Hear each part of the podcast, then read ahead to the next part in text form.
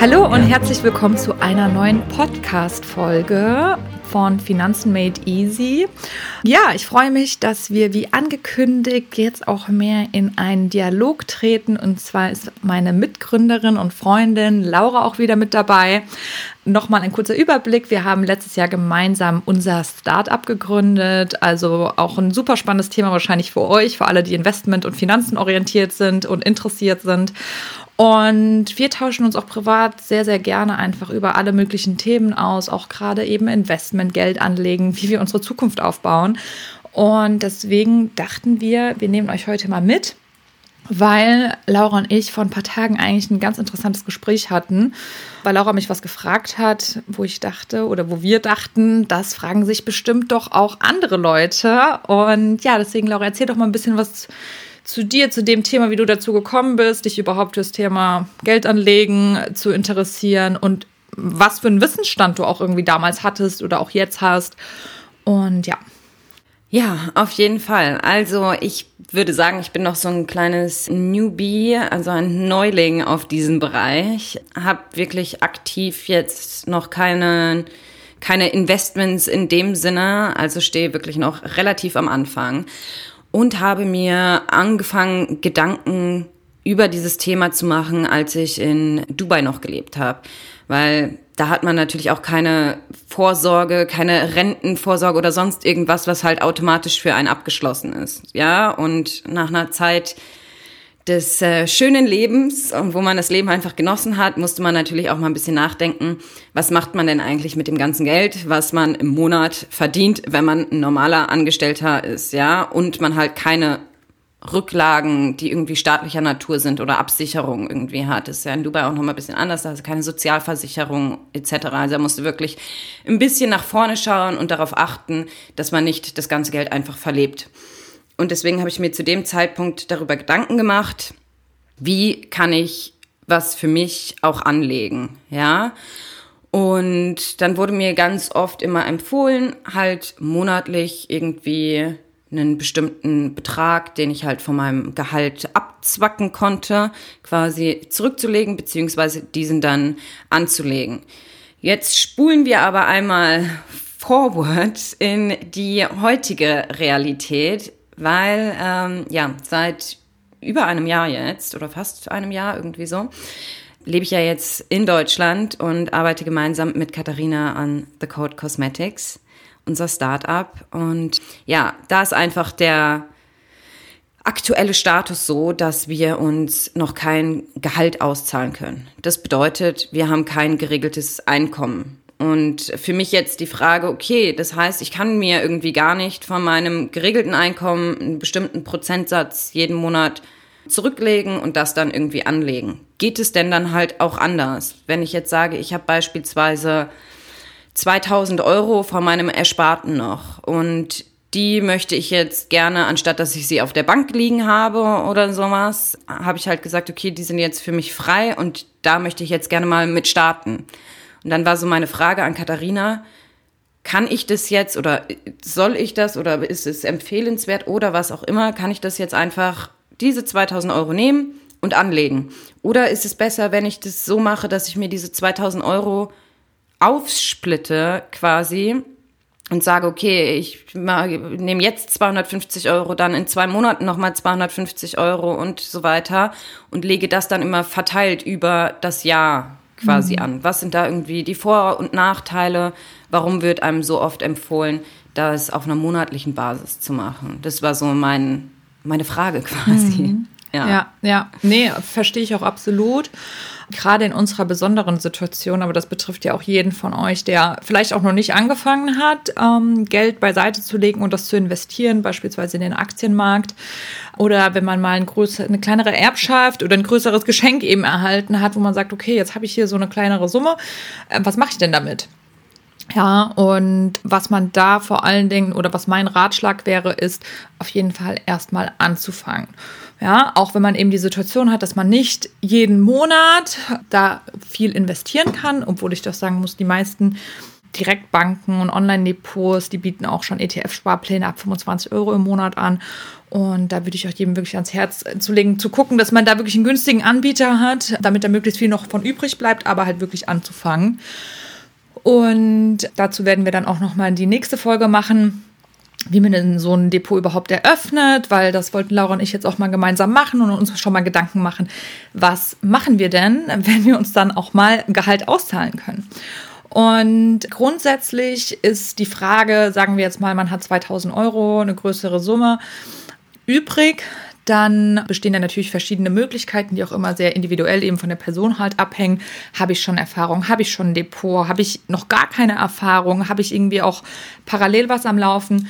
Aber da muss man einfach grundsätzlich sagen, wie gesagt, Hauptsache anfangen, Hauptsache investieren und es lohnt sich schon, auch wenn man nicht jeden Monat was investiert. Denn der Vorteil vom monatlichen Investieren ist natürlich einerseits die Konsistenz, das macht man am besten per Dauerauftrag und dann, ihr kennt es ja alle selber, die Zeit läuft an einem vorbei. Und gerade Anfang des Monats wird das Geld abgebucht und investiert und somit kann man das eben nicht verkonsumieren, was natürlich eine gute Sache ist. Weil heutzutage, glaube ich, sind wir alle dauerhaft der Verführung ausgesetzt, das Geld doch für irgendwas anderes auszugeben. Und ja, ähm, ja und bei dem Thema Einmalzahlung beispielsweise, die mhm. du erhalten hast oder die du auf dem Konto hast, würde ich als deine Freundin die auf jeden Fall immer raten, okay, guck, dass du verschiedene kleine Tranchen bildest, einfach auch um ein bisschen was zu lernen, ja, dass du dir wirklich anguckst mhm. und du streust natürlich damit auch das Risiko, weil der Vorteil vom monatlichen Sparplan ist eben, Du investierst monatlich und kaufst zu Preis X. Nächsten Monat ist es ein bisschen teurer, dann ist es wieder günstiger. Das ist der sogenannte Durchschnittskosteneffekt, was einfach mhm. ein großer Vorteil von dem Modell ist. Und das kannst du eben nachbauen, indem du die Summe nimmst, die du hast und die in verschiedene Tranchen eben splittest. Und da kann man natürlich überlegen, wie groß soll die sein? Ja, es muss natürlich auch irgendwie praktisch sein und du willst jetzt nicht 20 Euro jeden Monat von den 2000 über die nächsten Jahre einzahlen und guckst dann halt, was für dich passt. Und dann sagen wir beispielsweise 500 Euro viermal und dann kannst du eben überlegen, okay, wie steht jetzt der Markt? Auch vielleicht mal die eigene, das eigene Gefühl ein bisschen mit einfließen lassen, weil wir merken ja gerade, wir haben eine Inflation, wir haben unsichere Zeiten und dann einfach mal hinzugucken. Und dann lernst du natürlich auch total viel. Wenn du siehst, okay, ich habe diesen Monat steige ich bei Summe X ein, da kostet mich die, der ETF beispielsweise 10 Euro. Dann kannst du entsprechende Anteile eben davon kaufen und dann siehst du, dass du vielleicht in drei Monaten oder im nächsten Monat, wenn du das monatlich eben splittest, das eventuell viel teurer einkaufen musst oder sogar günstiger einkaufen kannst. Das bedeutet, du kriegst mehr Anteile für dasselbe Geld. Weil du ne das fand ich, ja, das fand ich halt total logisch, als du mir das ja, erklärt ja. hast. Und dann habe ich mir gedacht, hä, ja, macht total viel Sinn. Ja. Aber ich habe so weit gar nicht gedacht oder habe halt darüber gar nicht nachgedacht. Ja, man kommt da nicht gedacht, drauf okay, das ist, ja, muss halt einfach so sein, weil das alle immer so sagen. Aber was ist eigentlich der Grund dahinter? Mhm, mhm. ja, oder auch was du gesagt hast, einfach mal anfangen. Ja, ich glaube, das daran ist das Größte. Es, daran hapert es bei mir wirklich seit einem Jahr fast. Ich sag jetzt ne? mal, wir haben da echt lange ja, drüber geredet. Oder, ja, oder sogar schon vorher, wo das so ein bisschen so im Kommen war, wo ich mir immer gedacht habe, oh ja, ich meine, in Dubai ist es schön, man verdient relativ gut. Man hat ja auch keine Abgaben an Steuern und so, aber wie gesagt auch keine Sozialversicherung. Also irgendwo musst du dir schon mal ein bisschen was zurücklegen. Mhm. Und ähm, ja, ich habe aber immer gedacht, naja, so viel habe ich jetzt auch nicht, dass sich das überhaupt lohnt, da irgendwas zu machen. Und ich glaube, das ist wirklich oh, das der, ist größte der größte Fehler. Fehler. Absolut. Absolut. Ja, und äh, daran hat es bei mir wirklich die ganze Zeit gehabt. Ich habe mir gedacht, ach, so viel habe ich jetzt gar nicht, dass sich das lohnt, diesen Aufwand zu betreiben. Damit kannst du wahrscheinlich eh nichts bewirken. Und ja, dann kann ich es entweder auch auf der Bank liegen lassen oder ausgeben. Ist dann auch egal. Ja, ja? genau.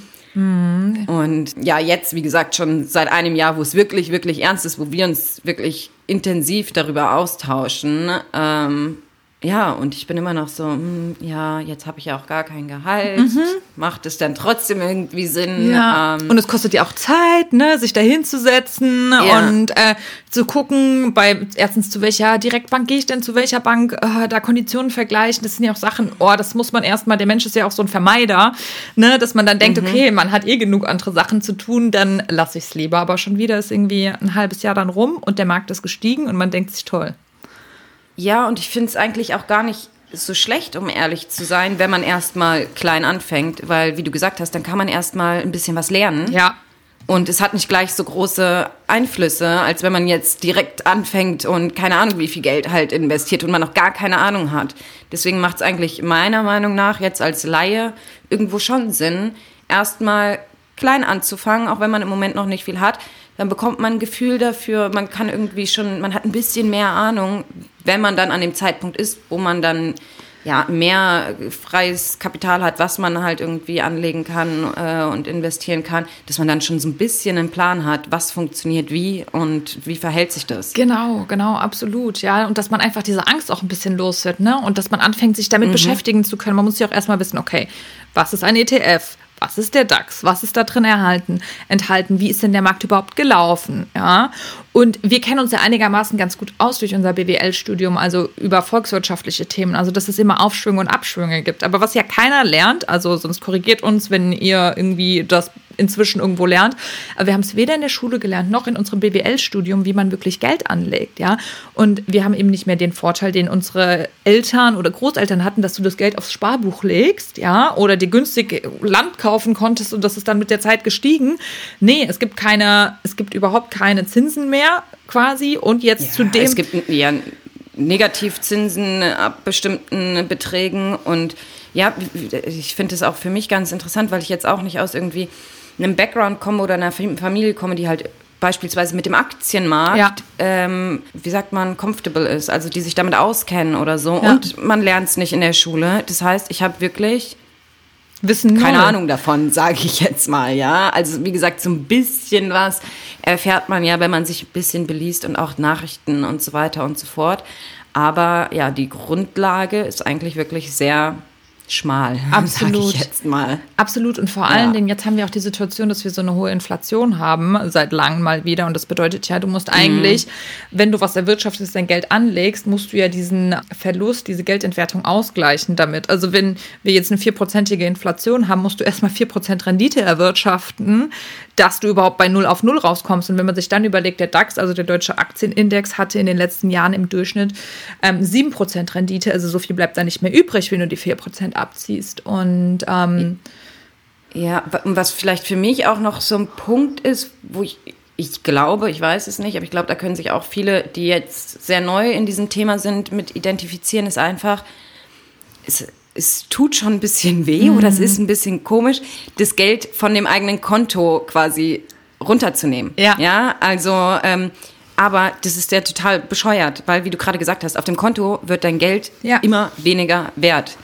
Und ich bin aber gerne so ein Mensch, der denkt, okay, ich habe hier auf dem Konto noch mal ein bisschen was, falls mhm. dies, das und hier noch mal ein bisschen was oder sonst irgendwie. Aber es ist eigentlich total blöd. Mhm, ja, mhm, absolut. Ist eigentlich gegenteilig. Und, und, das ist einfach nur diese Angst, weil ja. auf dem Konto siehst du ja nicht jeden Tag, wird ja nicht angezeigt wie in deinem Depot. Oh, jetzt ist wieder die Inflation gestiegen und dein Geld steht jetzt bei minus äh, 4 Euro, ähm, ist es jetzt nur noch wert. Ähm, das siehst genau. du natürlich in deinem Depot und dann siehst du eben auch, wenn es mal irgendwie schlechter läuft und da muss man einfach dabei bleiben und sich entspannen und immer denken, okay, das ist auch eine langfristige Sache.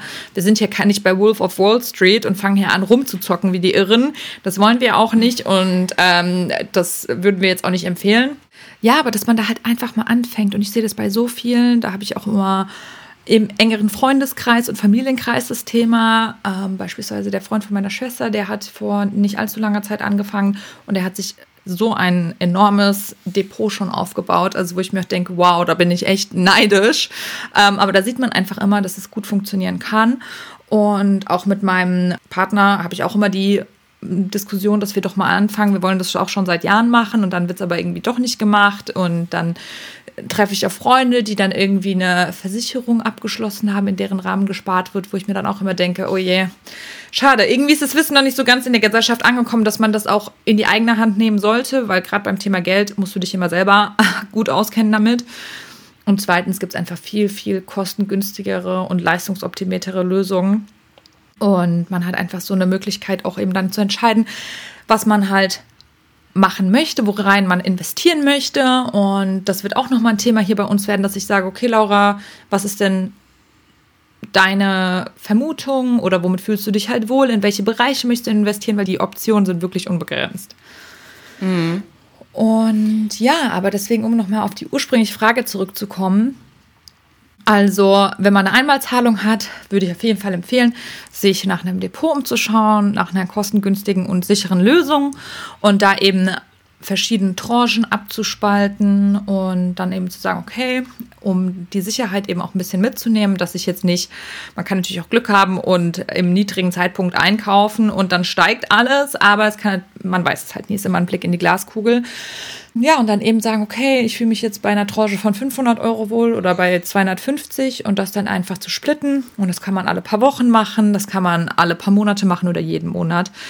Und ja, aber da würde ich generell auch bei dir mal empfehlen, gerade wenn man anfängt und noch nicht so viel Vermögen da aufgebaut hat, wirklich auf ETFs zu gehen. Und ansonsten gibt es, da habe ich auch eine Podcast-Folge dazu, was noch in ein gutes Portfolio halt gehört. Auch beispielsweise Thema gegenläufige Anlagen wie Gold. Aber das wäre dann zum späteren Zeitpunkt meine Empfehlung.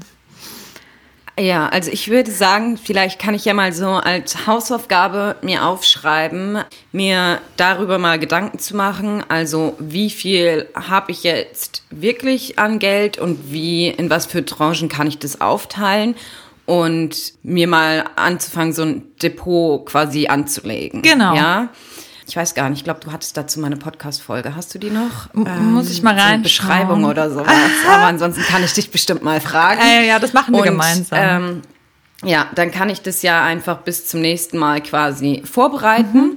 Und dann können wir beim nächsten Mal über den nächsten Schritt sprechen. Genau. So dass ihr quasi ja, mitgenommen werdet. Ähm, auf live, äh, wie man so anfangen kann. Auf ja. jeden Fall. An der Stelle würde ich halt nochmal sagen, dass es gut wäre und sinnvoll wäre für dich, mhm. wirklich zu schauen, was für Depots gibt's, was sagt mir zu, dass wir irgendwie drei Sachen haben, die wir dann durchsprechen. Da gibt es auch verschiedene Sachen, Trade Republic, direkt etc.